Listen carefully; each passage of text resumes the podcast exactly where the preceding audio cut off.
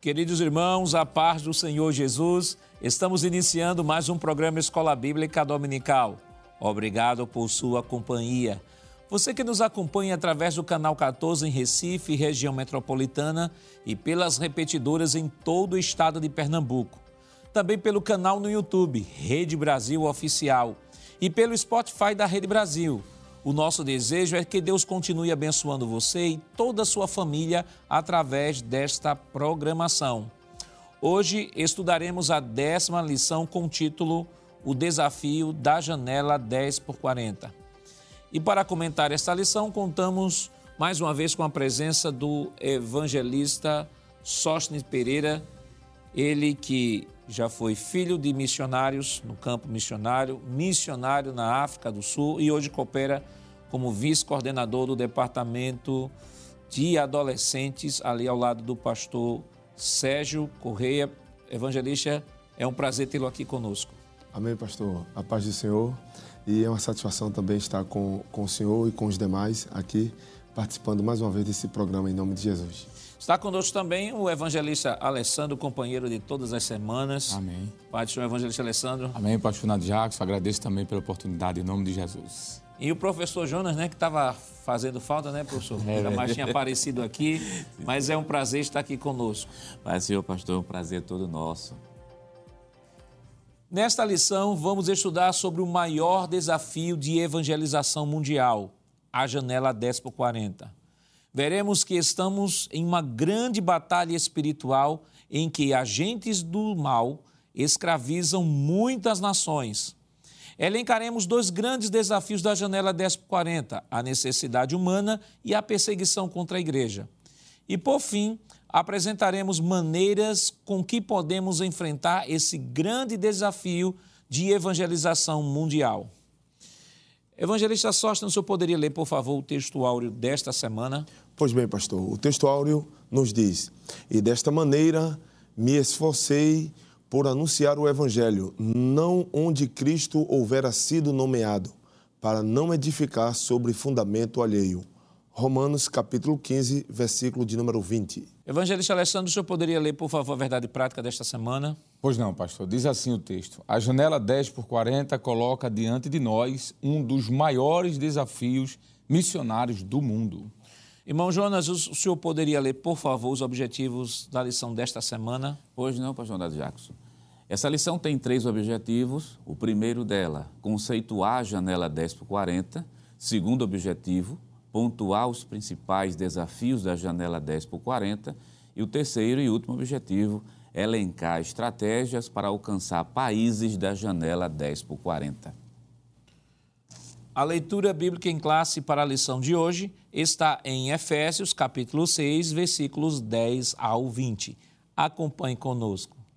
No demais, irmãos meus, fortalecei-vos no Senhor e na força do seu poder Revesti-vos de toda a armadura de Deus, para que possais estar firmes contra as astutas ciladas do diabo.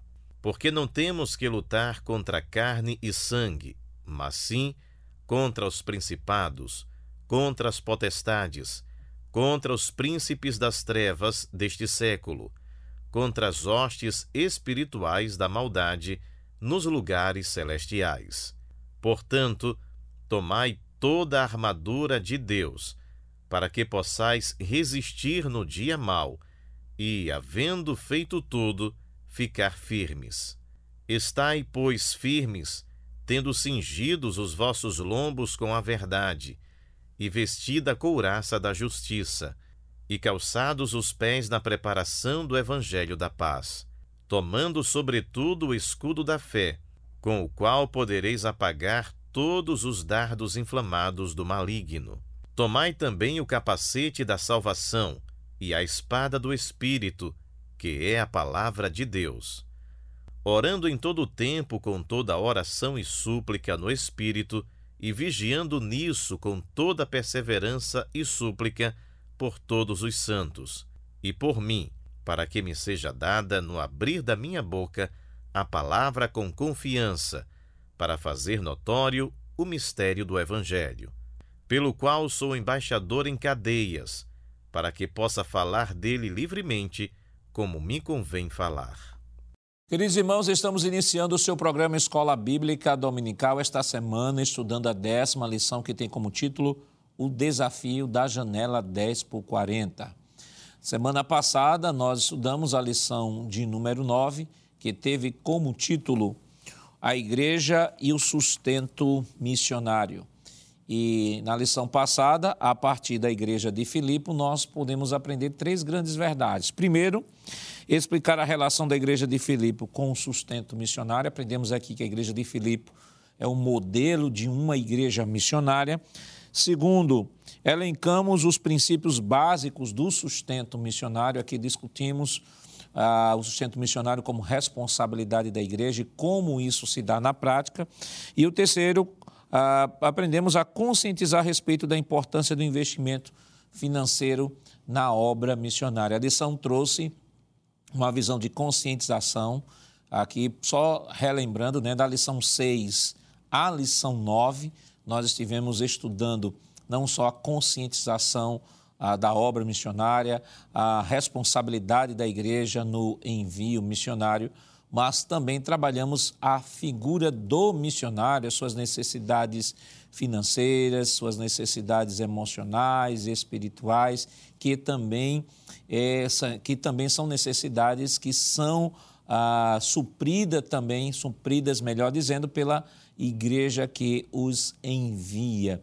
E esta semana estamos falando sobre o desafio da janela 10 por 40. Mas antes de comentarmos sobre a janela 10 por 40, queremos apresentar aqui com os irmãos alguns lançamentos da nossa editora Bereia e também a indicação de um livro aqui que será de fundamental importância para você que gosta de pesquisar sobre missões, gosta de se aprofundar nessa temática. Nós estaremos indicando a você um livro que é um, eu considero um best-seller na área. Mas vamos para as obras da editora Bereia. Nós temos aqui a obra que sempre estamos apresentando aqui, a Fundamentação Bíblica para a Evangelização, do evangelista Sóstenes Pereira. Esta obra dispensa comentário, né? nós já apresentamos esta obra lá, lá atrás, no início do programa deste, desse trimestre. Esta obra é uma obra que você pode utilizar, sim, tem muito conteúdo que você pode utilizar para enriquecer o seu comentário na lição desse trimestre. Então, nós temos aqui a fundamentação bíblica para a evangelização né, do evangelista do evangelista Sóstenes Pereira, excelente obra.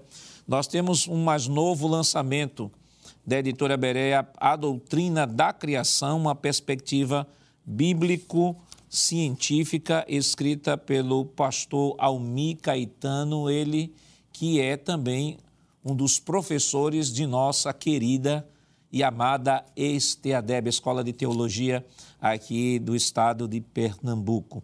Então, esta obra é uma obra excelente que os irmãos adquiram, é uma obra que não pode faltar na sua biblioteca, ele vai abordar basicamente essa doutrina da criação numa perspectiva científico-bíblica, mostrando a harmonia entre o relato bíblico e as teorias acerca da origem da criação. Né? Vai, vai trabalhar sobre a, o design inteligente, entre outras coisas.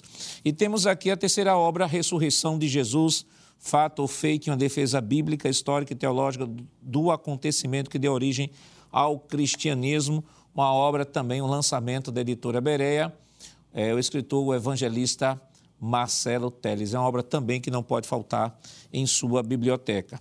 Nós temos também aqui o lançamento, essa aqui, essa aqui é, é histórica, né? o lançamento da Sociedade Bíblica do Brasil, Bíblia Sagrada, traduções da SBB.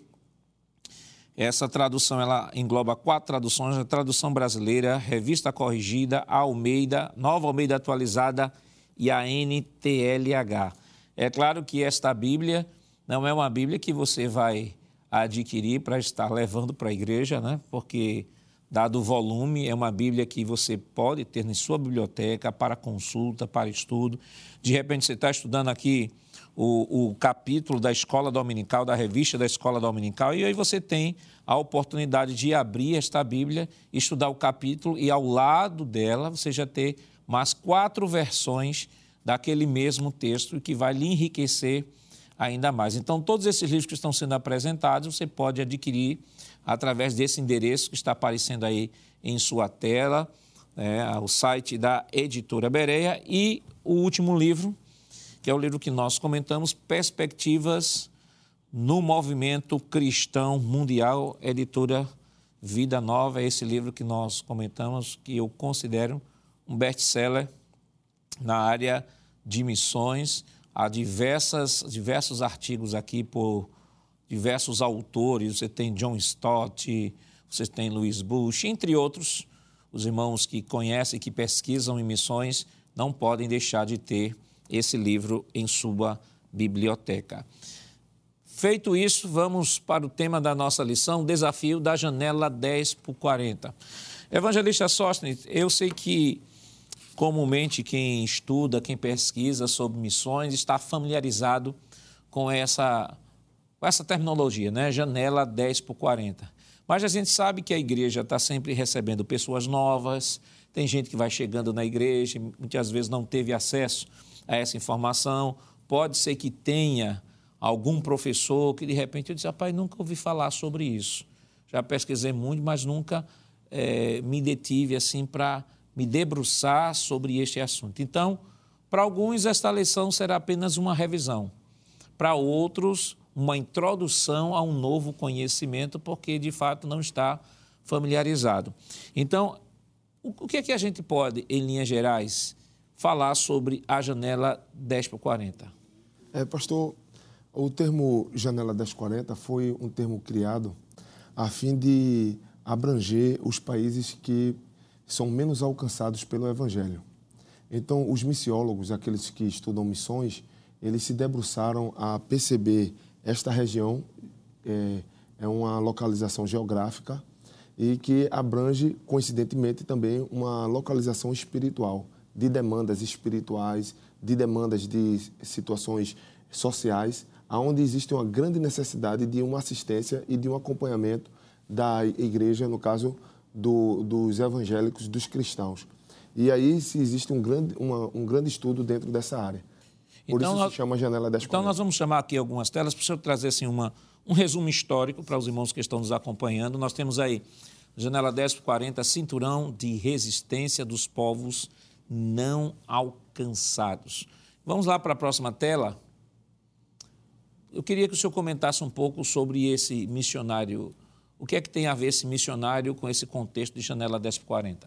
O missionário americano Samuel Zumer foi missionário americano é, conhecido como o apóstolo dos muçulmanos. Ele escreveu em sua obra Campos Desocupados, em 1911, que as porções islâmicas desta região, bem como áreas budistas e hindus não alcançadas, se constituíam como um cinturão de resistência ao Evangelho. Ele foi um, um grande missionário nos países árabes e, por levar o Evangelho naquela região, ele também foi professor em seminários teológicos eh, nos Estados Unidos e, por se dedicar à evangelização daqueles povos, ele percebeu que havia uma resistência. Então, ele foi o primeiro a trazer essa nomenclatura para aquela região percebendo a dificuldade de propagar o evangelho, chamando de cinturão de resistência. Então, nos países árabes, ele percebeu que os muçulmanos tinham dificuldade de aceitar a palavra do evangelho, os budistas também e os hindus. E por isso surgiu essa nomenclatura a partir dele, não é? Pronto, então, então para os irmãos que estão nos assistindo, né, primeiro a cunhar essa expressão cinturão de resistência foi Samuel Zumer. Zumer. Vamos para a próxima tela. A próxima tela eu queria que o senhor comentasse, por favor. Então, na leitura se diz o seguinte: o termo janela 1040 foi criado pelo missionário argentino Luiz Bush em 1989, na segunda conferência de Lausanne, em Manila, para fazer referência aos países menos alcançados pelo evangelho. Nessa região está a maioria dos países, que no caso seriam 62, 62 nações, onde a igreja de Cristo mais sofre perseguição. Neste caso, pastor, é, alguns missiólogos começaram a perceber naquela região chamada cinturão de resistência necessidades espirituais. Lausanne é, a Conferência de Lausanne é onde grandes líderes de envergadura internacional, mundial, de abrangência mundial, se reúnem periodicamente para estudar estratégias de alcançar países. Então, nesta Conferência de Lausanne, foi Luiz Bush foi o primeiro é, preleitor dos países da América Latina a ser convidado para fazer uma exposição de necessidades espirituais. Então, ele fez uma localização geográfica desta região, que era chamada Cinturão de Resistência. E aí, certo dia, ao conversar com sua esposa, ele procurando, ele dizendo: O Espírito Santo está me guiando para que focalizemos nos países onde há maior necessidade espiritual hoje. E ele dizendo: Eu não sei se chamo isso daqui de porta, de buraco, de quadrado, de retângulo. Ele não sabia como chamar. Então a sua esposa disse assim: seria muito interessante se esse nome fosse chamado de janela, porque janela nos leva a perceber o horizonte. E quando olhamos pela janela, sempre nasce uma esperança. E essas pessoas precisam de esperança. E daí ele cunhou o termo que ficou conhecido tanto em inglês como em português como janela 1040. E daí até hoje é usado desde 89 até os nossos dias, janela 1040, porque ali estão as maiores necessidades da atualidade para a propagação do Evangelho, como também estão as maiores resistências. Hoje no mundo não existe uma região com maior resistência do que a janela 1040. Então vamos chamar a próxima tela, o que seria essa janela 10 por 40. Eu queria que o senhor lesse, por favor, e explicasse para a gente. Nessa janela está a maioria dos países onde a Igreja de Cristo mais sofre perseguição. É a área do mundo entre as latitudes ou paralelos de 10 graus e 40 graus ao norte do Equador. Como está ali mostrando, pastor, 10 graus de altitude e 40 de latitude. É um espaço comparado a uma janela retangular do oeste da África até o leste da Ásia, incluindo o Oriente Médio e composto por 68. Veja que dissemos uma, uma informação de 62 e outros apresentam 68. Isso também se deve a questões políticas, geográficas, onde alguns países são reconhecidos é, pela Organização é, das Nações Unidas e outros ainda não estão lutando pelas, por essa independência. Então, por isso, informações divergem divergem sobre esse número. Mas está aí a apresentação de uma janela retangular, onde se cobre 10 de altitude e 40 de latitude. E aí a gente pega aqui, vamos, é, desde a África. Exatamente, pastor, do oeste da África, uhum. onde estão vários países, até o leste da Ásia, alcançando aí, aí onde está a maior densidade demográfica mundial. E é interessante que, irmão eh, Evangelista Sérgio, quando, quando a igreja se envolve com missões, né, principalmente na igreja local, a gente já falou aqui, já falamos aqui, aprendendo com a lição da escola, formas de divulgar missões. Então, nós mencionamos aqui que a nossa igreja realiza culto de missões, realiza conferência missionária, realiza também manhã missionária, noite missionária, tem exposição. Então, não tem como um, um principalmente a juventude que é envolvida, né, que é a força, a força de movimentação, vamos assim, da igreja maior, que a maioria são, são jovens. Então não tem como não se interessar por geografia política e história, né? Porque quando se fala de missões, você tem que considerar a história e você tem que considerar a geografia política, como o senhor disse. E, é, e essa geografia política ela é dinâmica. Né? De repente, você tem um desenho de uma geo de um, de um mapa geopolítico agora, de repente uma guerra história, daqui a pouco um país passa a ser reconhecido, daqui a pouco um país ou passa a ser anexado. Então você tem essa, essa dinâmica e esses dados, como o senhor bem colocou, eles vão variando de acordo com a história, com, a, com as transformações históricas. Exatamente, pastor. É, é necessário esse diálogo interdisciplinar com a própria história para saber como é que chegamos até onde chegamos esse diálogo geográfico para perceber justamente essas questões de autonomia e de anexação de nações e de povos. Então, esse diálogo com a própria sociologia para conhecer os fenômenos sociais. Enfim. E a antropologia ela é fundamental nisso. Esse, esses diálogos com essas disciplinas são importantes porque, no caso da antropologia, por exemplo, a gente vai perceber que aquele povo ele tem a sua identidade étnica e vai conseguir também alcançar a sua autonomia no aspecto de quê? De formar uma, uma língua no sentido gramatical, escriturístico, a fim de que essa autonomia venha, venha ocorrer dentro do contexto onde ela está inserida. Então, o que acontece? Automaticamente, esse povo vai sendo reconhecido, vai ganhando a sua autonomia e o, o, o, estu, o estudante ele precisa estar sempre atualizado nessas informações para que ele possa ter essa compreensão mais plena. Vamos para a próxima tela. O senhor podia ler, por favor? Sim, senhor pastor. Então, dos 50 países menos evangelizados do mundo, 37 estão dentro da janela 1040. Estes 37 países compreendem 95% do total da população destas nações menos evangelizadas. Tudo isto nos leva, sem dúvida, a ver que a janela 1040 é um lugar que centraliza os povos menos evangelizados do mundo.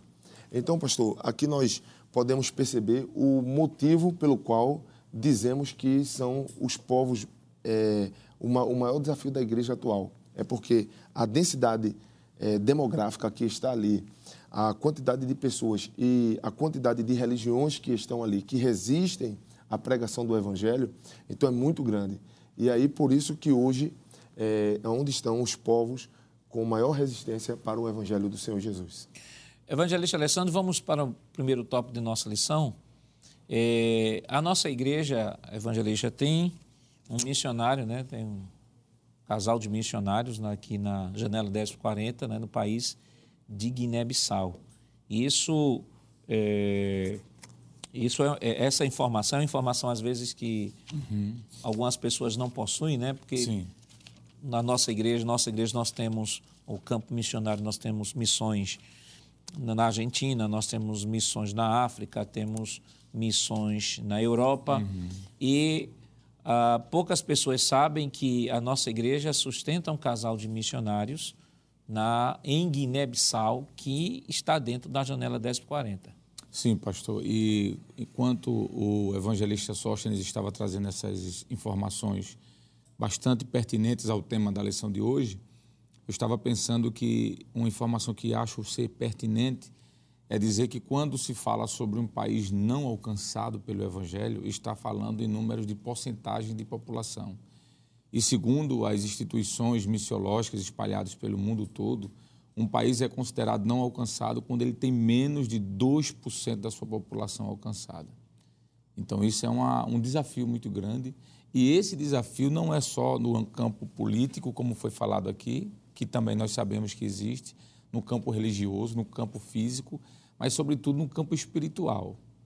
Quando nós olhamos, por exemplo, para a citação que o senhor fez da, da nossa irmã Mísia, juntamente com o evangelista, o esposo e filhos que ali estão, eles estão debaixo, obviamente, de uma pressão, digamos assim, muito grande do âmbito espiritual. Não é só uma questão física. É, nós sabemos de que existem estimativas, pastor, de que no mundo a cada uma hora, dezenas de missionários são é, fragilizados no campo missionário, uns até com vias de morte, outros com tortura, seja psicológica, seja torturas físicas, emocionais, e outros até a morte. Então a gente sabe que isso acontece, é bíblico, Jesus disse que isso ia acontecer por amor ao Evangelho, mas isso também está envolvendo, como o senhor falou, uma batalha espiritual. E faz nos lembrar quando o apóstolo Paulo, por exemplo, escreve sua carta aos Efésios, no capítulo 6, a partir do versículo 10 em diante, ele trata sobre a batalha espiritual que envolve a igreja. E no campo missionário, essa batalha espiritual, pastor, ela é muito forte. Se aqui nós já estamos vivendo um momento de batalhas espirituais, quanto mais em países como estes, que são chamados de onde há um cinturão, literalmente mesmo. Cinturão dá a ideia daquilo que está amarrado, fechado, não está livre, onde não há liberdade de culto, não é? Então é aí onde acontece essa, essa pressão espiritual. E o texto, quer dizer, o exemplo que o senhor falou da nossa irmã Mise e família que lá estão, eles estão precisando das nossas orações também. Por isso que todos os programas, foi interessante que todos os programas que os missionários passaram aqui, foi dito que missão é feita com oração. Porque para vencer isso aqui, pastor, tem que ser no campo espiritual. Nós sabemos que existe uma batalha no campo espiritual. Isso é bíblico. Eu não estou me referindo aqui à batalha espiritual do ponto de vista, é, é, digamos, das, das invencionices teológicas que existem, que existe por aí afora. Mas a Bíblia apresenta uma batalha espiritual, sim. Nós temos no Antigo Testamento Daniel, por exemplo, quando orava por aquele povo, e inclusive pelo povo de Israel, havia uma batalha espiritual de 21 dias. Então, eu acredito, pastor, que cabe-nos, como igreja, continuar fazendo o que estamos, que é orando e apresentando a Deus estratégia para Deus dar estratégias aos missionários, suprir suas necessidades e, sobretudo, claro, dar vitória no mundo espiritual. É, pastor, eu gostaria de aproveitar esta oportunidade para contribuir, uhum. porque, é, como foi falado o nome da missionária Mísia, que está na janela 1040, uhum. eu gostaria de contribuir porque alguns irmãos em casa ficam perguntando: e aí, como é o trabalho? O trabalho da nossa igreja é desenvolvido ali é, em Guiné-Bissau, ela está na capital. A missionária Mísia se encontra na capital de Guiné-Bissau, que, é, curiosamente, tem o nome de Bissau. É justamente onde ela está a base da obra missionária. E a nossa missionária, é, juntamente com seu esposo, o seu esposo é ministro da nossa convenção e ele é guineense. Ele é obreiro da nossa missão ali, representando a nossa missionária. Ela dá assistência também ao Instituto Teológico da, ali naquela, naquela, naquela nação, que é um trabalho feito em parceria com a igreja de Jundiaí, onde tem o pastor Ezequiel Soares, muito conhecido nosso e ela dá assistência ali na coordenação daquele instituto teológico. E a nossa igreja tem trabalhos desenvolvidos especialmente na, na tribo Bijagu, que é justamente na ilha Huracane. Ela viaja sete horas de barco para chegar neste local, nesta ilha, onde temos um, um grupo de congregações ali, tanto na ilha como também no continente. Existe um grupo de congregações e a missionária, juntamente com o esposo, preparando obreiros, formando, visitando o trabalho e trabalhando com, é, com a fundação de igreja. Então, eu acredito que seja pertinente Sim. que os irmãos em casa ficam querendo saber como é que é o trabalho é desenvolvido e ela tem uma escola também, porque a nossa igreja desenvolve um trabalho social, especialmente na ilha, e ali tem uma escola para assistência social onde crianças são educadas, alfabetizadas, o ensino fundamental completo é desenvolvido pela nossa igreja naquele lugar. E essa, e essa sua informação, eh, evangelista, é de grande relevância, né? porque é, nós falamos sobre missões, às vezes é, sabemos que temos um missionário lá, mas não temos, às vezes, a mínima noção do que, como o trabalho é desenvolvido naquela região. Porque nós já comentamos aqui em, outras, em outros programas de que cada cada local onde a missão é desenvolvida, ela tem um contexto. É. Ela tem um contexto, ela tem uma realidade. Né? Então, essa, essa situação que o senhor descreveu aí de, de Guiné-Bissau mostra o trabalho, a excelência do trabalho missionário que está sendo desenvolvido ali em Guiné-Bissau. Tem um instituto teológico né, para treinar os obreiros e tal. Você tem também o lado social. Você tem uma igreja está crescendo, não obstante, né, você, tá, um, você está falando de um país que está entre os mais pobres da África, é, a Guiné-Bissau entre os mais pobres da África, e que mesmo com todas as dificuldades, né, a igreja ela tem desenvolvido um trabalho ali, um trabalho missionário de excelência. É, exatamente. E a igreja, o nosso pastor, como já falamos em outras aulas, o nosso, o nosso pastor sempre atento à necessidade por exemplo, a missionária sempre vem periodicamente para, os missionários vêm sempre periodicamente para tratamento de saúde. Em seu tempo, quando Caleb, o, o último filho da missionária, nasceu, ela já estava em Guiné-Bissau e não havendo estrutura ali que facilitasse para que ela tivesse um acompanhamento médico, ela foi conduzida para Senegal, onde seu filho nasceu, e depois de todo o alojamento, todo o acompanhamento, voltou para Guiné-Bissau para dar continuidade ao trabalho. Então a igreja tem essa preocupação e é importante que os irmãos fiquem sabendo disso para que continue orando, contribuindo, né, investindo no trabalho missionário. É, eu lembrei de um texto aqui que está em Isaías 54, versículo 3, que diz assim: Porque você se expandirá para a direita e para a esquerda, e a sua posteridade possuirá as nações e fará com que se povoem as cidades arrasadas. Então, esse, esse texto de Isaías nos aponta uma grande colheita e também um grande desafio da igreja hoje. Primeiro, ele aponta o desafio geográfico, aponta o desafio urbano e também aponta o desafio étnico. Né? Quando ele diz, porque você se expandirá para a direita e para a esquerda, o desafio geográfico. Sua posteridade possuirá as nações, desafio étnico, e fará com que esse povo forem as cidades arrasadas, desafio urbano. Então, são os três grandes desafios que a igreja ele enfrenta hoje na janela 10 por 40. A gente nós vamos comentar um pouco mais sobre a batalha espiritual, porque mesmo tendo o desafio geográfico, o desafio étnico e o desafio urbano, mas o fundamento de tudo isso, de tudo isso aí é a chamada batalha espiritual. Mas como conseguiremos vencer esta batalha espiritual? Como esta batalha espiritual ela é travada no campo missionário? Mas isso nós estaremos comentando depois do nosso rápido intervalo. Voltamos já.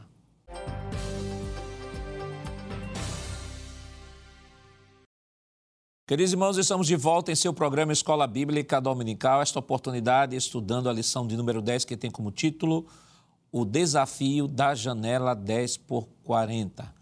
E no bloco anterior nós comentamos um pouco sobre a janela 10 por 40, a história um pouco desta terminologia e apresentamos também aqui algumas obras da editora Berea e queremos aqui reforçar é, o livro texto que foi que é um lançamento da editora Berea, mas é um livro que está sendo utilizado na lição desse trimestre, que é a obra do evangelista Sóstenes Pereira, Fundamentação Bíblica para Evangelização. Se você não adquiriu esta obra, corra logo, ele já vai na terceira impressão. É, veja que a obra está fazendo maior sucesso para a glória de Deus, já está na terceira impressão, então corra antes que você fique sem o seu exemplar. E, e temos também aqui, eita, essa aqui é, essa é histórica, Bíblia Sagrada, traduções da SBB, com cinco traduções: a tradução brasileira, revista corrigida, Almeida atualizada, Nova Almeida atualizada e a NTLH. É uma Bíblia aí de peso, literalmente de peso em todos os sentidos, que você pode adquirir. Que é claro que não é uma Bíblia que você vai levar para para a igreja, né, devido ao volume, mas é uma Bíblia que você vai ter lá na sua biblioteca no dia que você estiver estudando o texto da escola dominical. Vamos dizer que você quer estudar o texto uh, da escola dominical, da revista Escola Dominical, na revista corrigida, e você abre, está lá na revista corrigida e terá, paralelamente à revista corrigida, você terá outras mais quatro versões em que você poderá conferir o texto. É, Evangelista Sócio, estamos falando sobre a janela 1040. O que é isso que a gente está falando? Pastor, a janela 1040, como já dissemos no primeiro bloco, é justamente uma localização geográfica que tem 10 graus de latitude e 40 graus de longitude, formando esse retângulo que está aqui.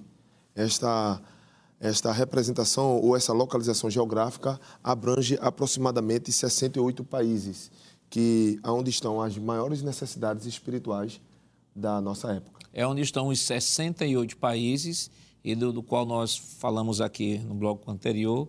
Tem um país aí dentro, que é a Guiné-Bissau, onde nós temos um trabalho missionário, que foi o relato que o senhor fez no bloco anterior sobre o trabalho que está sendo desenvolvido lá na igreja em Guiné-Bissau.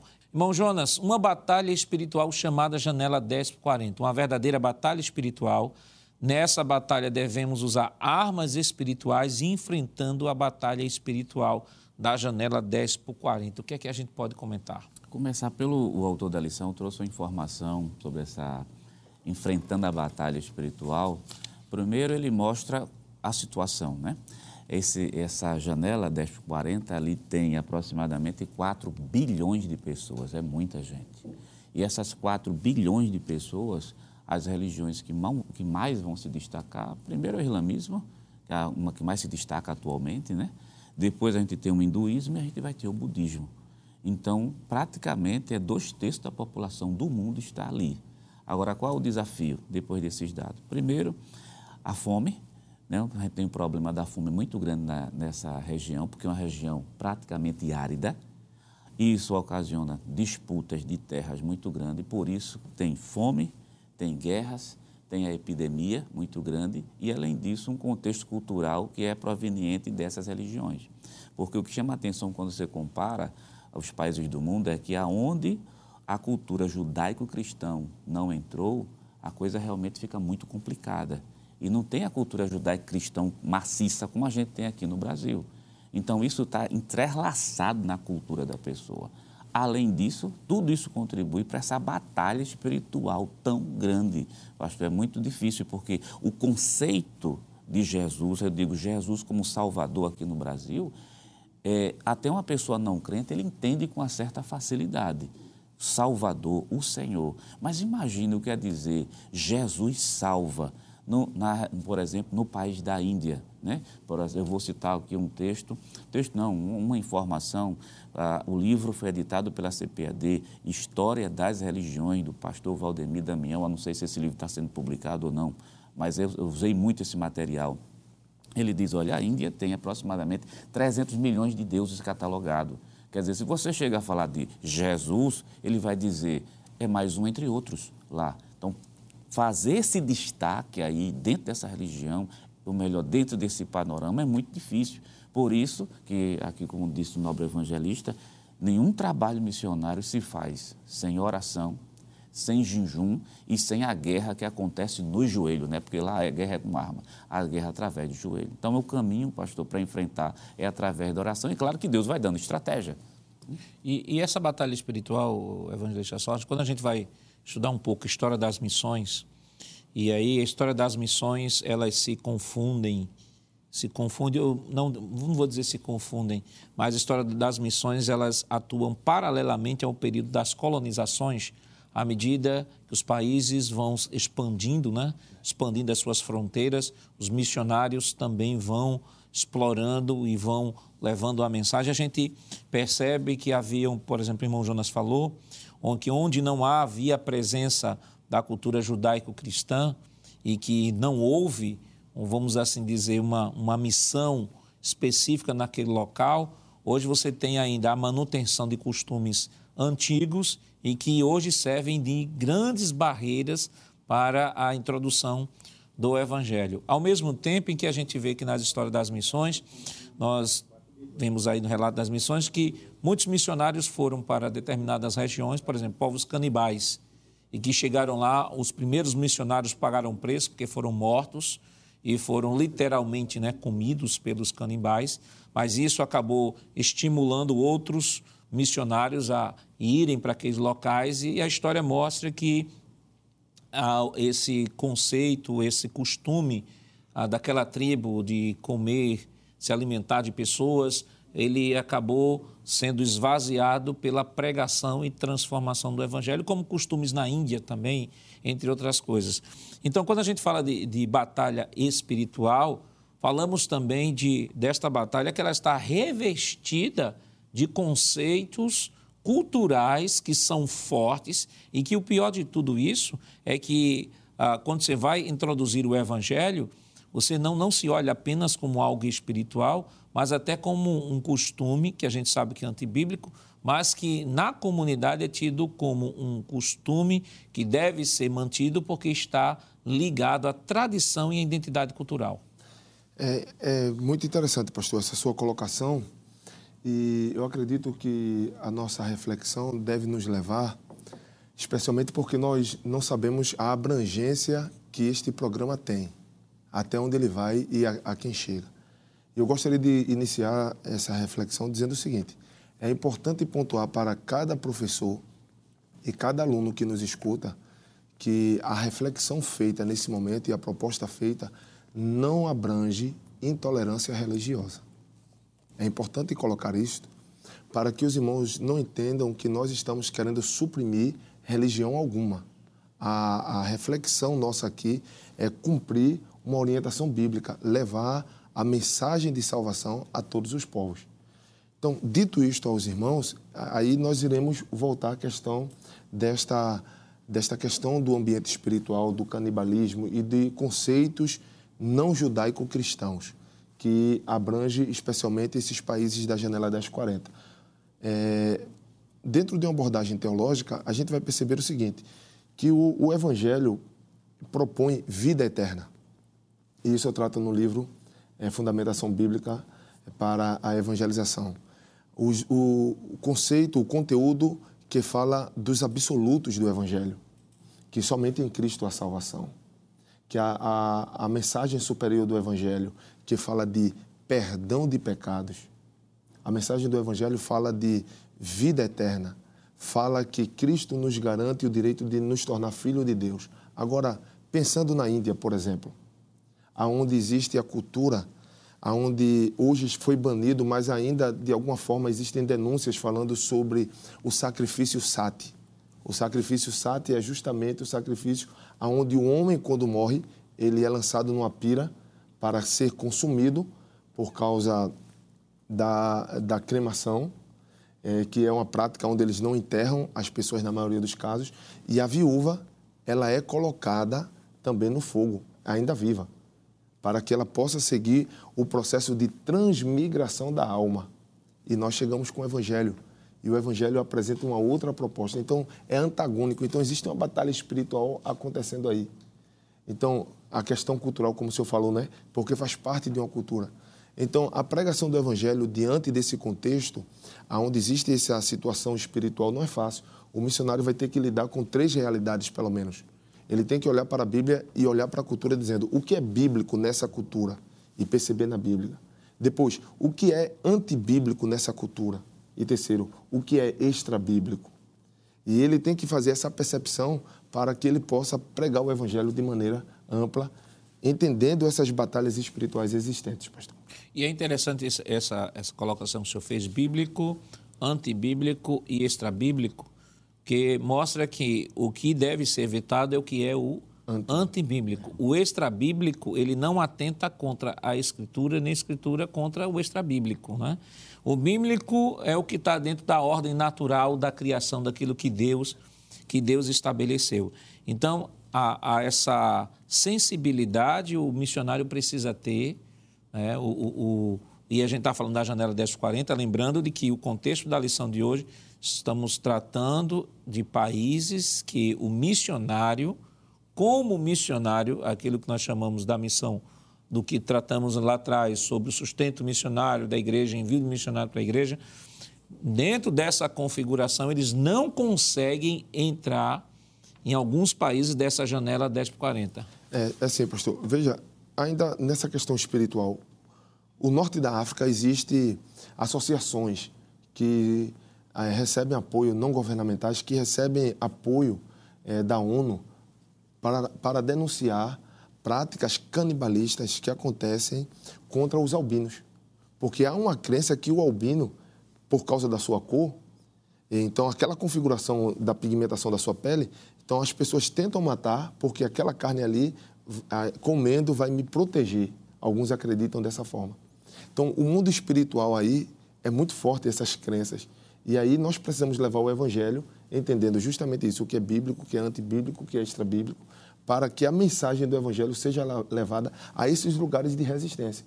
E em alguns lugares práticas também são feitas em nome de uma cultura e isso fecha as portas para o missionário. E quando ele chega com essa proposta bíblica de evangelho, porque a, a, as leis universais foram estabelecidas na cultura judaica.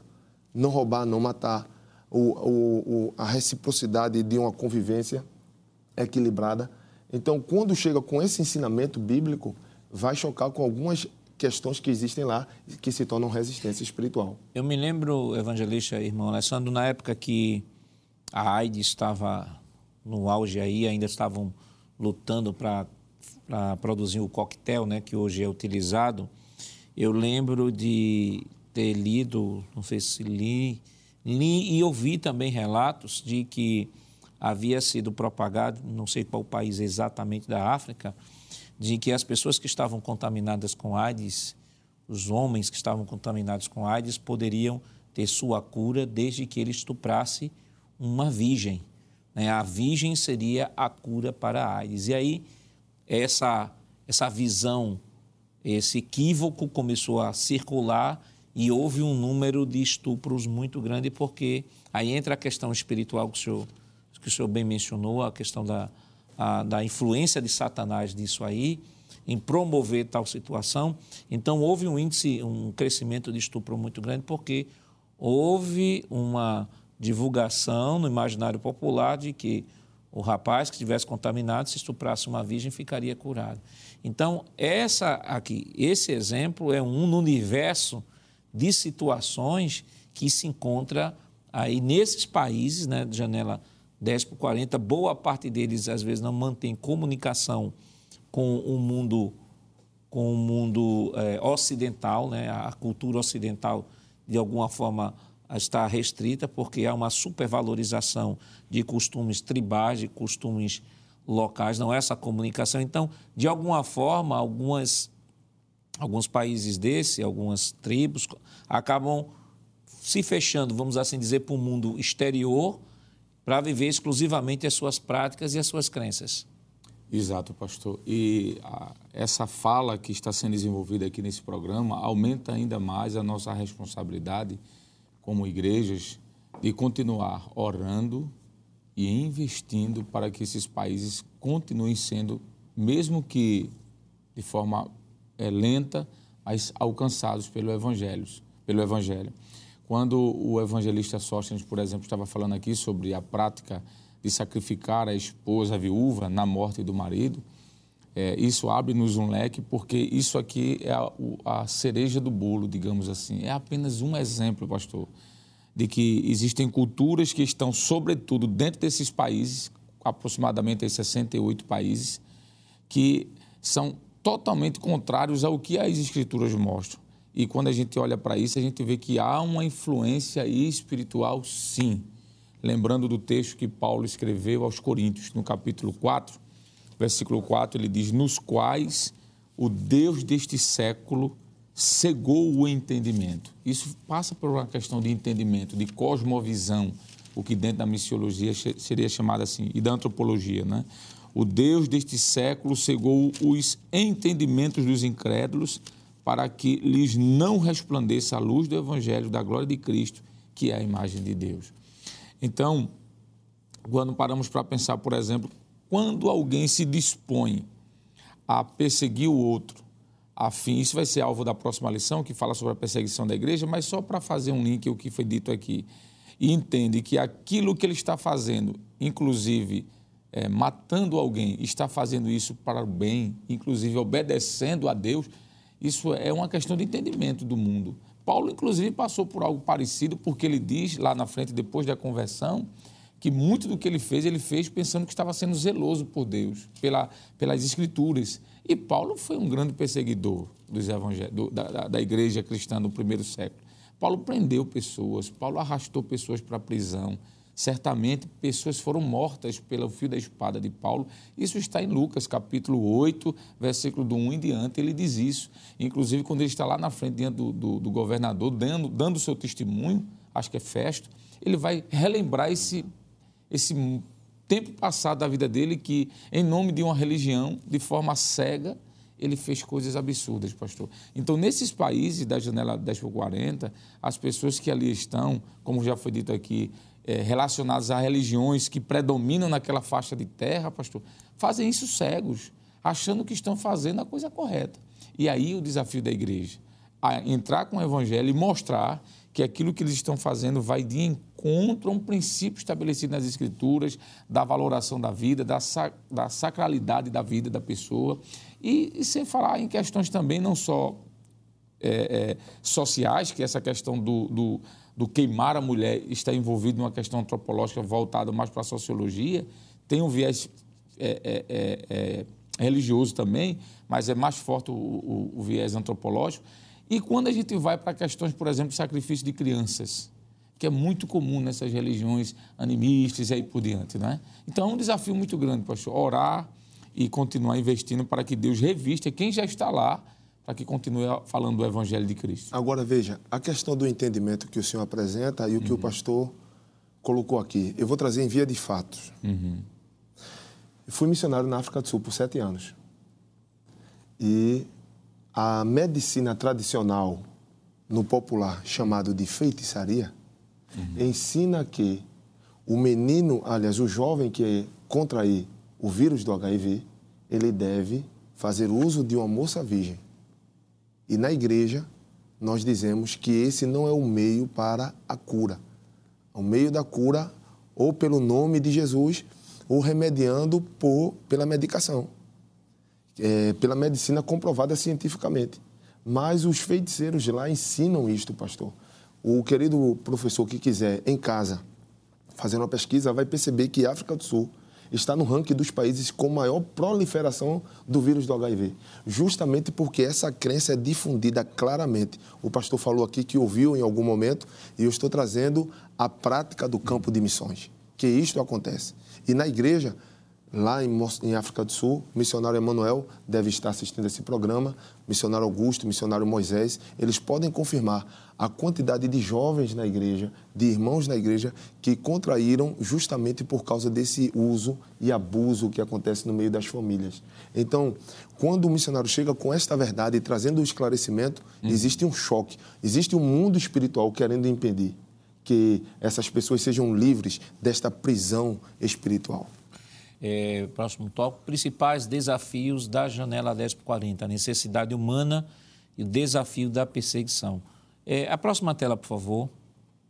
Irmão Jonas, nós temos aí a janela 10 por 40, encontra-se... O que é que se encontra na janela 10 por 40, irmão Jonas? Então, as estatísticas mais recentes, pastor, é, mostram mais de 1,2 bilhões de muçulmanos, mais de 800 milhões de hindus, é, principalmente na Índia, mais de 700 milhões de budistas e mais de 500 milhões de adeptos das religiões é, animistas. É bom também mencionar que esses números, a tendência deles é aumentar mais ainda, porque eles...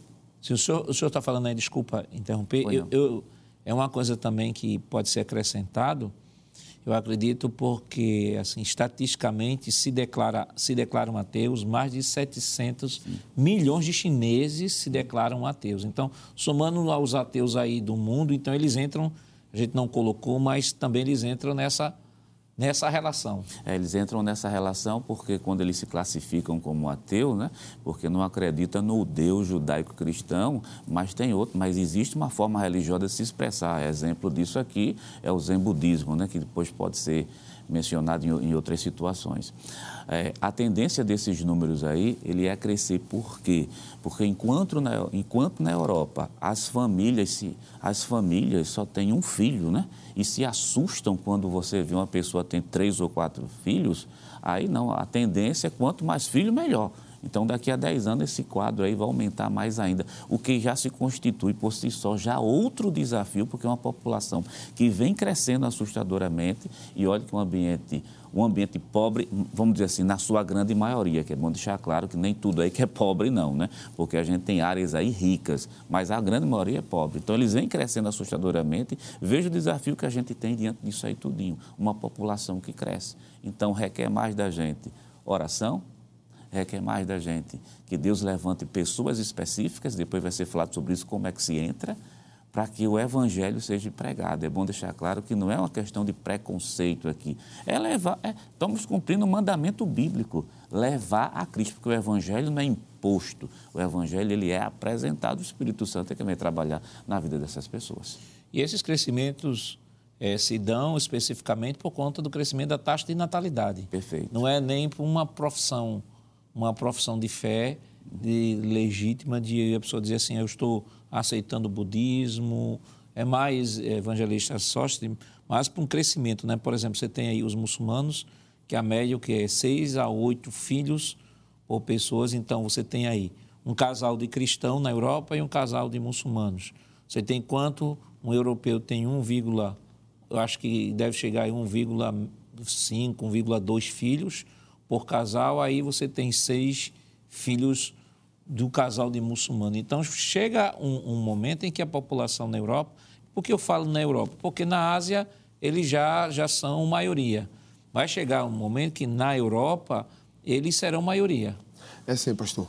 É, inclusive, existem estudos feitos na área dizendo que países europeus se tornarão nações islâmicas não por causa de uma imposição político-religiosa somente, mas por causa da questão da densidade demográfica que eles sempre têm muitos filhos. Mas no caso da Ásia, onde, da Ásia e do norte da África, onde está a janela 1040, é importante perceber o seguinte: são pelo menos três fatores que podemos elencar aqui. Primeiro, o, o fator natalidade, taxa de natalidade é uma questão indiscutível. Mas também essas três maiores religiões, elas têm o fator de serem religiões totalitárias. Elas não permitem o diálogo elas não permitem a tolerância é, da diversidade de outro pensamento religioso. Então, as famílias suprimem, de fato, qualquer outra pessoa que venha apresentar outra religião ali. E o terceiro ponto, que também é interessante, especialmente no caso da Índia, é perceber que o hinduísmo, por exemplo, é uma questão cultural, especialmente o hinduísmo. É uma questão cultural, faz parte da vivência. O, no caso do budismo, é uma religião que ela apresenta, é, é uma religião basicamente filosófica. Então, ela vai trabalhar também na cultura, o, o modo de pensar do, do, do, do adepto. Então, isto faz com que essas religiões cresçam da maneira que são hoje. Evangelista Sócio, o assunto está muito gostoso, mas vamos ter que avançar um pouquinho mais. É, quais as estratégias que podemos utilizar para alcançar os países na janela 10 por 40? Mas isso nós estaremos comentando depois do nosso rápido intervalo. Voltamos já.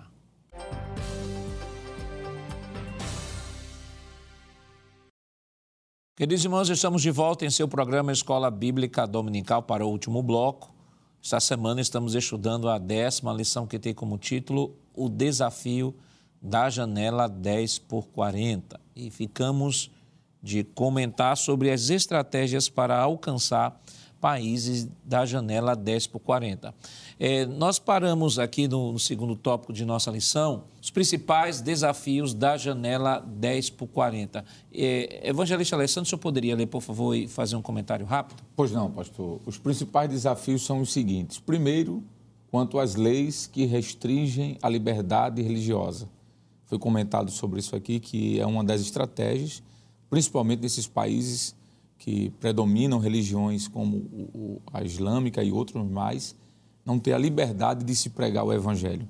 E aqui é bom, pastor, porque foi colocado nessa tabela um texto que pode ser equiparado a essa realidade de, é, é, que as missões hoje transculturais enfrentam quanto à proibição da pregação do Evangelho. Atos capítulo 4, verso 18 a 20, os apóstolos são proibidos de pregar.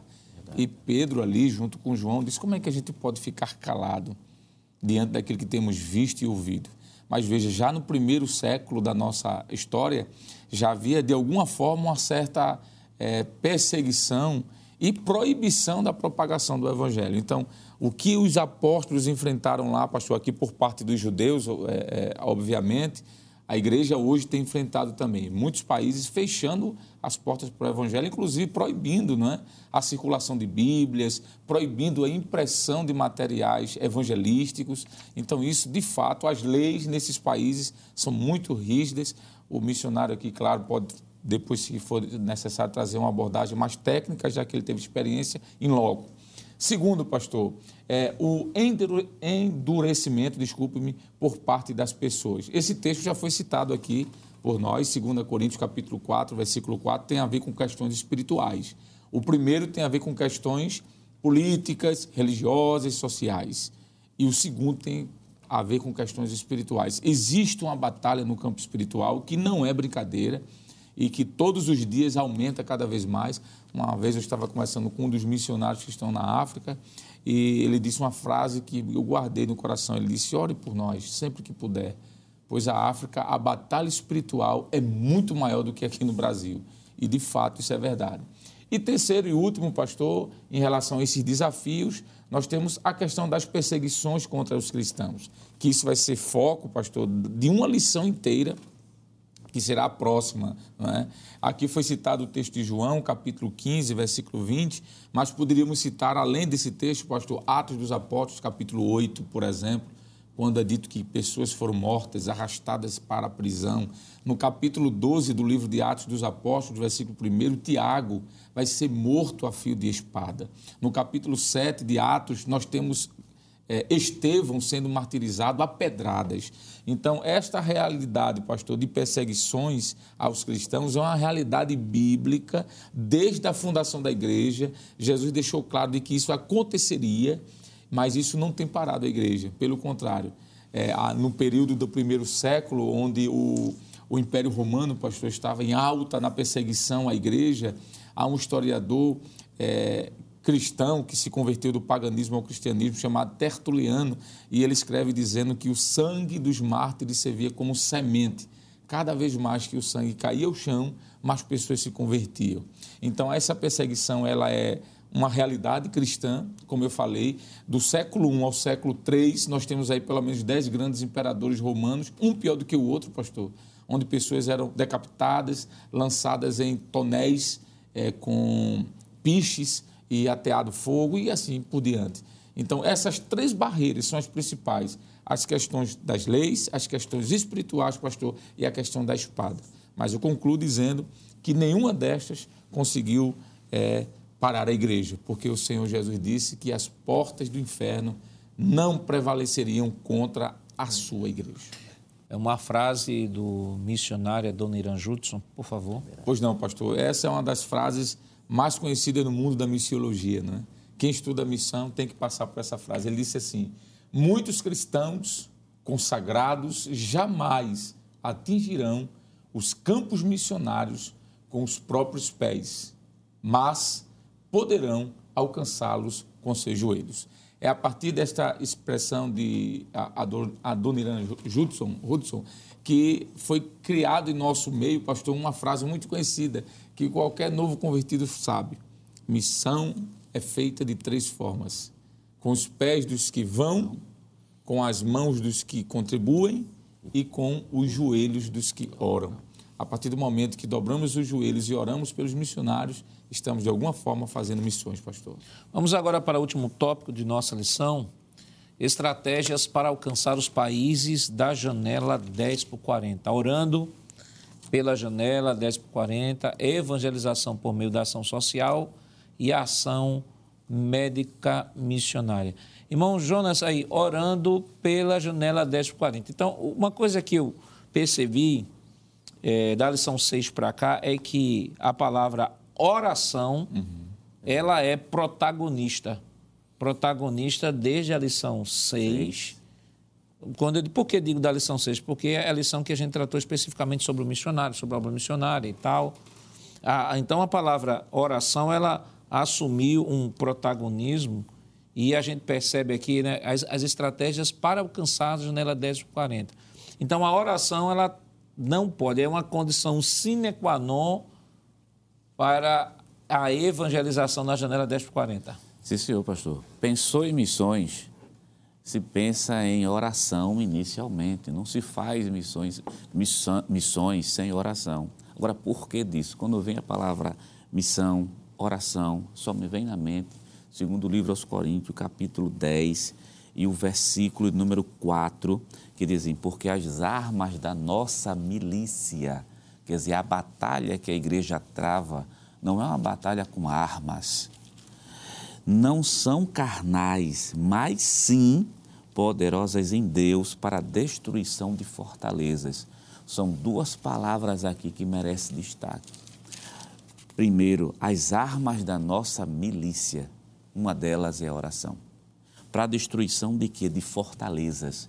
Mas não são fortalezas construídas é, arquitetonicamente, são as fortalezas que estão construídas na mente então a igreja tem que orar, dobrar o joelho, pedir misericórdia e socorro a Deus, porque é através da oração que Deus vai trazer missionário. Atos capítulo 13, versículo 2, né? A igreja estava orando quando o Espírito Santo separou missionários. É através da oração que Deus vai dar estratégia. A exemplo disso, a gente tem Atos capítulo 16. Deus concede estratégia à igreja. Então, aqueles que Deus chamou para ir, além de orar, precisam das nossas orações. E aqueles que Deus permite que estejamos na igreja, dentro de um templo, num país como o Brasil, então nós devemos orar. Muitas vezes, pastor, me permita, digo isso aqui com muito temor e tremor, nós colocamos muito as nossas necessidades humanas nas nossas orações. o que ocupa muitas vezes a nossa oração é o carro, é a casa, é o móvel, é o emprego, é o concurso, é o curso. Uhum. E dificilmente a gente vê uma oração voltada para as coisas espirituais, entre elas a oração. Eu, eu acredito que digo aqui ao professor da escola dominical que incentive seus alunos a orar. Ore pelas coisas de Deus, pela causa do Evangelho, que com certeza as portas irão se abrir. E é seguir o princípio de Cristo, né?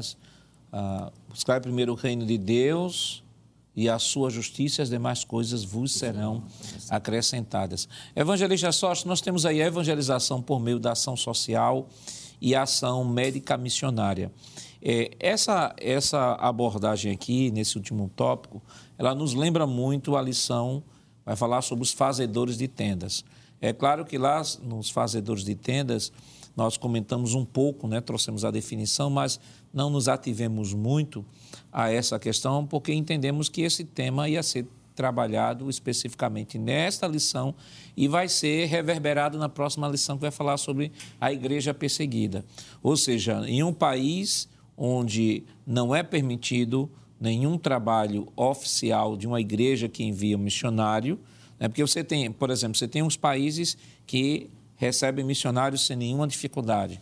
Tem outros que recebem, mas há uma certa restrição na atuação. Tem outros países que permitem a atuação de uma igreja cristã, mas só para a frequência de estrangeiros, não de pessoas locais. E há pessoas e há países que de repente fecham completamente a, a, as portas para qualquer ação ah, de uma igreja estabelecida dentro da, daquela atuação daquele país. Então, diante dessa situação, a igreja desenvolve estratégias. Então, nós temos, por exemplo, aí a evangelização por meio de ação social. Vale destacar que aqui não tem nada a ver com o evangelho social que a gente estudou na lição passada, né? que naquele local, naquela, naquele momento foi, ah, nós falamos, fizemos uma, uma contraposição a isso, que não é um pensamento bíblico. Aqui a evangelização por meio social não tem nada a ver com o evangelho social que foi tratado naquela lição. Então aqui nós temos duas estratégias que são utilizadas principalmente nesses países que consequentemente recebem ah, por exemplo, sofrem muitos terremotos, tem muitas catástrofes naturais, tem muitos problemas de guerras. Então, essas instituições elas acabam adentrando, encontrando aí um terreno bem fértil, um campo bem fértil para a comunicação do Evangelho. É sim, pastor. Eu gostaria de ler um texto bíblico é, em Mateus, capítulo de número 13, e a partir do verso de número 3, diz assim: e falou-lhe de muitas coisas por parábolas, dizendo: Eis que o semeador saiu a semear. E quando semeava, uma parte da semente caiu ao pé do caminho, e vieram as aves e comeram-na. E outra parte caiu em pedregais, onde não havia terra bastante, e logo nasceu porque não tinha terra funda. Mas vindo o sol, queimou-se e secou-se porque não tinha raiz e outra caiu entre espinhos, e os espinhos cresceram e, e sufocaram-na. E outra caiu em boa terra e deu fruto, um a cem, outro a sessenta e outro a trinta. Quem tem ouvidos, ouça. Quem tem ouvidos para ouvir, que ouça. Eu li esse texto, pastor, para dizer o seguinte, que a obra missionária segue esta proposta. Sementes do Evangelho cairão em terras boas, fáceis de, ser, de se anunciar o Evangelho. No caso da janela 1040, eu entendo que seja esse terreno de pedregais, onde existem muitas adversidades. Aliás, vem aqui a pergunta: onde foi que surgiu o ebola? Onde foi que surgiu o HIV? Onde foi que surgiu o Covid-19? E inúmeras doenças que ainda nem foram catalogadas, justamente na janela 1040. Onde é que acontecem os maiores tsunamis, as maiores erupções de vulcões, aonde acontecem os maiores terremotos, maiores maremotos, janela 1040. As maiores catástrofes de, de bomba atômica, de guerras, de atrocidades com a humanidade estão aonde? Janela 1040. E aí surge a necessidade da evangelização por meio de ação social e ação médica missionária. Porque possivelmente o missionário, para entrar num lugar desse, não vai poder entrar dizendo assim: Eu vim aqui para pregar o Evangelho em nome de Jesus. A embaixada não vai permitir, não vai dar o visto a ele. Mas ele vai através do testemunho, através da ação social, e aí vai poder alcançar esse povo que está dentro dessas grandes calamidades que acabamos de mencionar. Aí entra aquele o fazedor de tenda, né? Principalmente nesse nessa nessas regiões você tem médicos, você tem enfermeiros, você tem é, bombeiros, você tem pessoas que estão envolvidas diretamente naquilo que é, é necessário, é a infraestrutura né, diante de uma catástrofe, diante de uma guerra, que, por exemplo, nós temos organizações como a Cruz Vermelha, nós temos os Médicos Sem Fronteiras, né, nós temos também uma que o pastor, nosso pastor menciona muito, e que foi um instrumento através do qual o evangelho foi apresentado ao nosso pastor, que é os Gideões, Gideões. internacionais. Então, nós temos ao redor do mundo, o evangelista Sóstenes, uma série um, infinita aí de, de, de entidades cristãs que atuam com trabalho sério, de fato é um trabalho médico, missionário, ação social, existem suplementos alimentares né, que essas entidades, essas comunidades internacionais, elas bancam esses suplementos alimentares para, por exemplo, um país que está arrasado pela guerra, e ao mesmo tempo em que entra com ação social, ao mesmo tempo que entra com ação médico-missionária, entra com a comunicação do Evangelho, com a propagação do Evangelho. É sim, pastor. Inclusive, o pastor Wagner Gabi, no seu livro texto para a lição, ele comenta de médicos com uma missão. É uma organização internacional que justamente alcança essa realidade. Existem países é, na janela das 40 que não permite o, a logomarca dos Médicos Sem Fronteiras estar lá. Aliás, da Cruz Vermelha, porque a, a Cruz Vermelha justamente é o símbolo do cristianismo. E aí eles não permitem, porque remete ao Evangelho de Cristo. E eles começam a entender o seguinte: a prática solidária está vindo pela igreja. E isso sensibiliza o coração da pessoa. Então eles não querem que as causas humanitárias estejam vinculadas à igreja. E mas existe a necessidade sim de médicos, de engenheiros que vão trabalhar na construção, é, partes legais precisam de advogados. E aí essa construção civil e a questão humanitária, ela é muito necessitada nesses lugares. E aí são meios que Deus tem usado para que vários missionários entrem como profissionais e ali comecem a difundir o evangelho do Senhor Jesus. E eu lembro, evangelista é, Alessandro, que o pastor Gerson Gila até comentando aqui, falando da dificuldade né, ao redor do mundo, e dizendo assim, do nativo como instrumento de inserção maior nesses países da janela 10 por 40. Né? E ele comentou, não especificamente estávamos comentando sobre janela 10 por 40, mas da, da propagação do evangelho, e ele disse assim, e aqui comentávamos o seguinte, que esse nativo ele tem a, a, a inserção com mais facilidade do que um estrangeiro. Então, ele comentou que lá na igreja, na, na missão em Moçambique, né, o pastor comentou que tem muitos nativos obreiros da igreja que acabam alcançando a comunidade local com menos dificuldade do que um estrangeiro teria chegando lá para compartilhar o evangelho. E a gente percebe que nessa ação, nessa evangelização por meio social e médico-missionária, é, essa atuação fora 10 por 40, ela é de fundamental importância justamente para conquistar pessoas que estão na janela, fora da janela 10 por 40, por exemplo, nós temos colônias desses países, desses povos e etnias que vivem na janela 10 por 40, naturalmente, mas que estão aqui no Brasil. Nós temos, por exemplo, colônias de vários de várias etnias aqui, aqui no Brasil. É uma forma que temos de conquistá-los, ganhá-los para Jesus e como cada um, cada discípulo se torna um novo discípulo para formar mais discípulos, então fica mais fácil conquistar aqueles que estão na janela. Sem sombra de dúvida, pastor. E eu lembro que foi comentado sobre as estratégias missionárias da igreja e a sua fala está dentro dessa proposta da lição que foi apresentada. O nativo certamente ele tem mais possibilidade de entrar, até porque é a sua própria cultura, o seu próprio povo. E já que temos essas comunidades, digamos assim, no Brasil, de pessoas, de nacionalidades que estão inseridas ali naquela janela 10 por 40, podemos evangelizar a janela 10 por 40 a partir do nosso contexto brasileiro, alcançando essas pessoas nas, nas empresas, nas faculdades, na vizinhança. Nós temos aqui no Brasil, graças a Deus, uma liberdade religiosa, pelo menos até certo ponto, não é? onde podemos evangelizar qualquer pessoa. Então, alcançando esse nativo, ele conseguirá, já que as portas estão fechadas para os, os missionários estrangeiros, que inclusive o pastor é, Gila falou sobre isso, que cada vez que se passa essas portas se fecham mais, por que não alcançar esses povos não alcançados que estão próximos aqui e fazê-los dele uma estratégia para chegar até lá o campo missionário, né? Isso é algo extremamente importante, pastor. E com certeza a igreja tem feito isso no Brasil, graças a Deus. Mas um pulo, pastor, se o senhor me permite, fora digamos assim, desse contexto cultural que nós estamos falando, mas dentro da lição, enquanto os senhores comentavam, eu estava olhando aqui nesse gráfico, né, que faz parte da capa da, da, da lição de hoje, olhando que muitos países desta janela 10 por 40, pastor, são países bíblicos, que estão no contexto do Antigo Exato. Testamento, do Novo Testamento, como, por exemplo, a Líbia, o Irã, o Egito, Israel.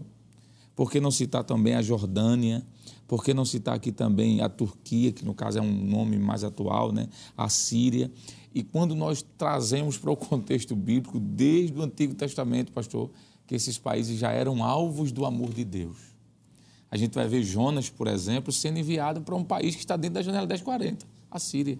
Então, se lá atrás, pastor, o coração de Deus, permita-me usar essa linguagem antropológica, né? se o coração de Deus já estava voltado para estes países, imagine hoje.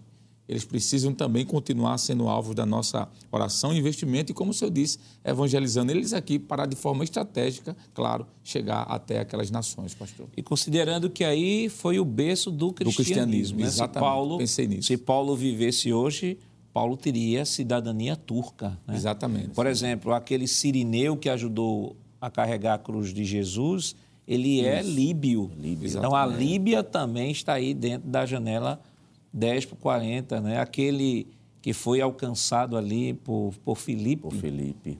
Por Filipe, né? Que é aquele... Etíope. Etíope. Etíope, né?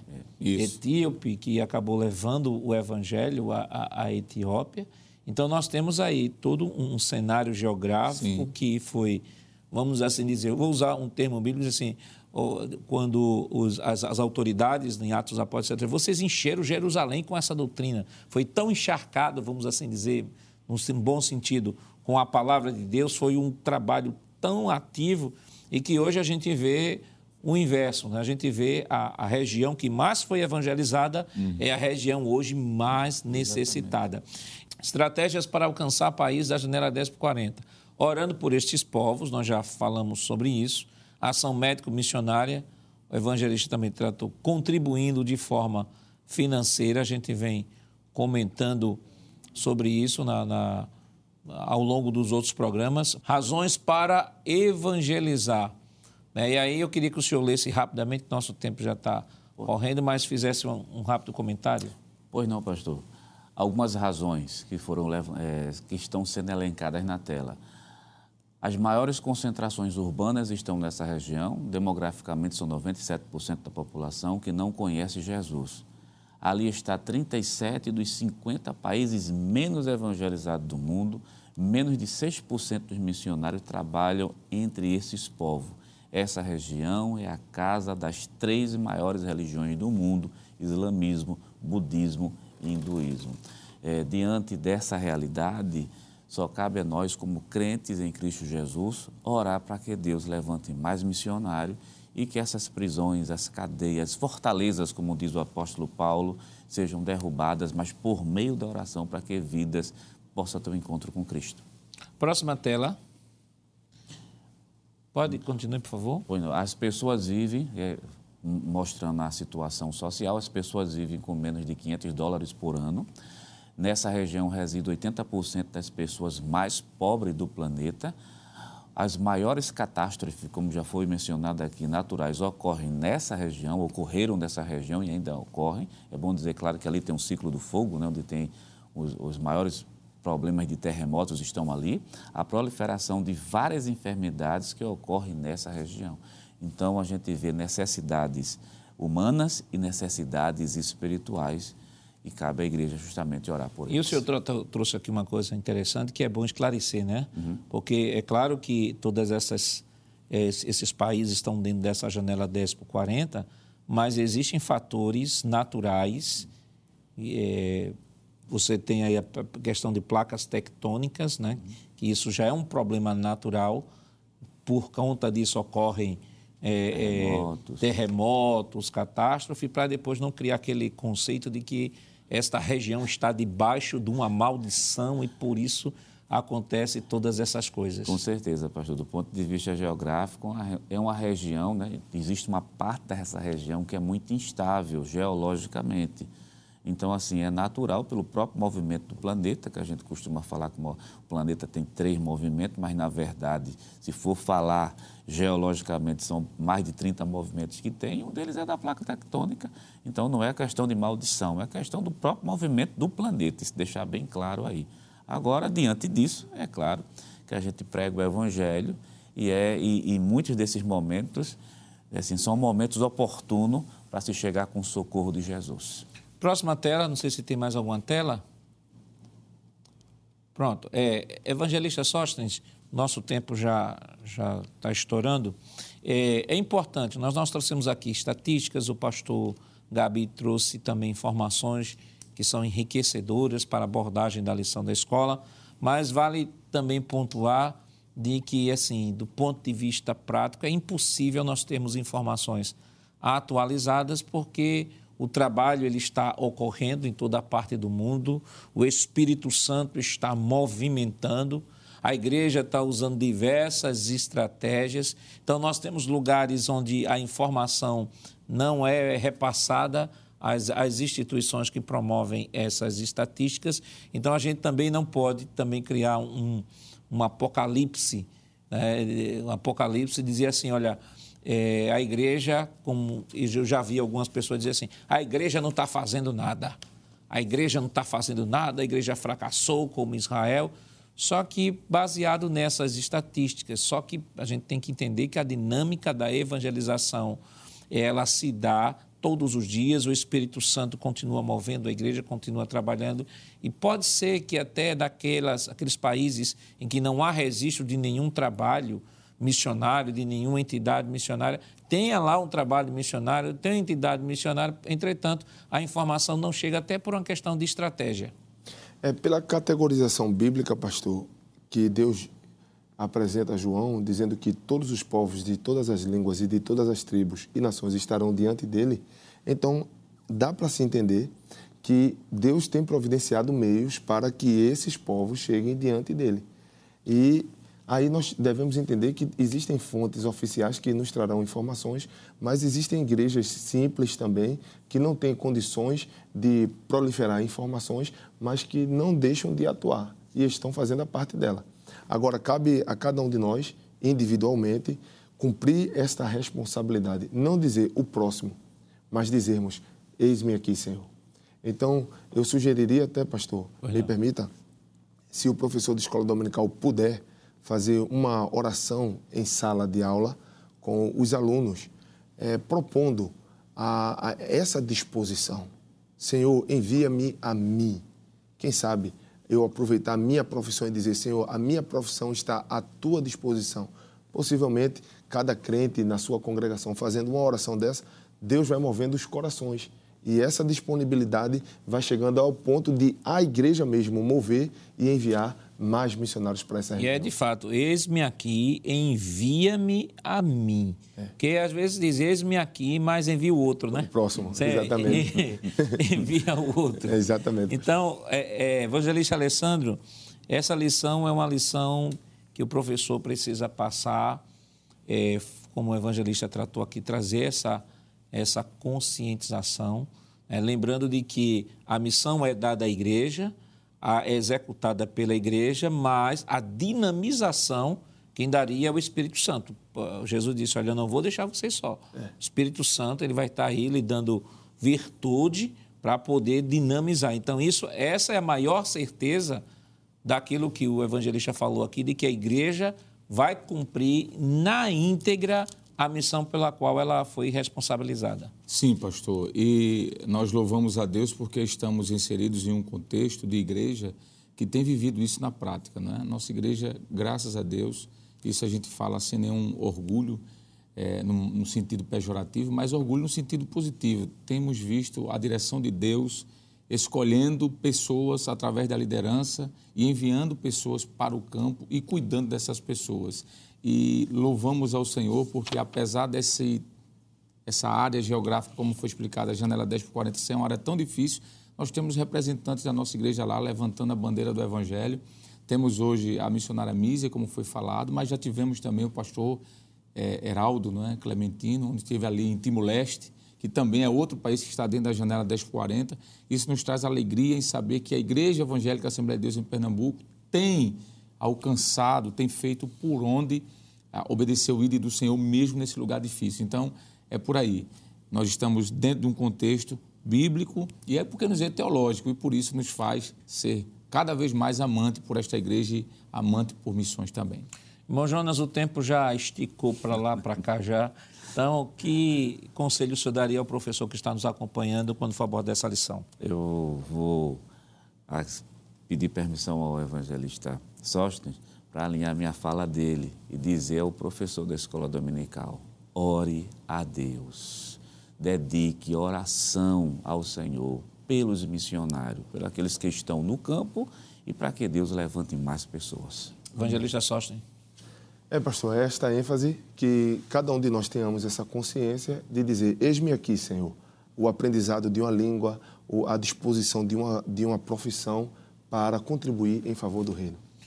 Evangelista Alessandro? Continuar contribuindo também, não é, pastor? Porque a contribuição faz também missões. Orando, sem sombra de dúvida, mas não esquecer da contribuição missionária. Que Deus continue lhe abençoando em nome de Jesus. Chegamos ao final do programa de hoje. Estudamos a décima lição do trimestre com o tema O Desafio da Janela 10 por 40. Na próxima semana, veremos a décima primeira lição com o título Missões e a Igreja Perseguida. O programa Escola Bíblica Dominical vai ao ar na TV toda sexta-feira às 21h30 e no sábado às 16 horas. Também está disponível no formato podcast no Spotify e em nosso canal no YouTube, Rede Brasil Oficial. Se inscreva, ative o sininho e compartilhe nossa programação. Obrigado por sua companhia. Até o próximo programa. Que a graça do nosso Senhor Jesus Cristo, o amor de Deus, nosso Pai, a comunhão do seu Santo Espírito estejam com todos hoje para todos sempre. Amém.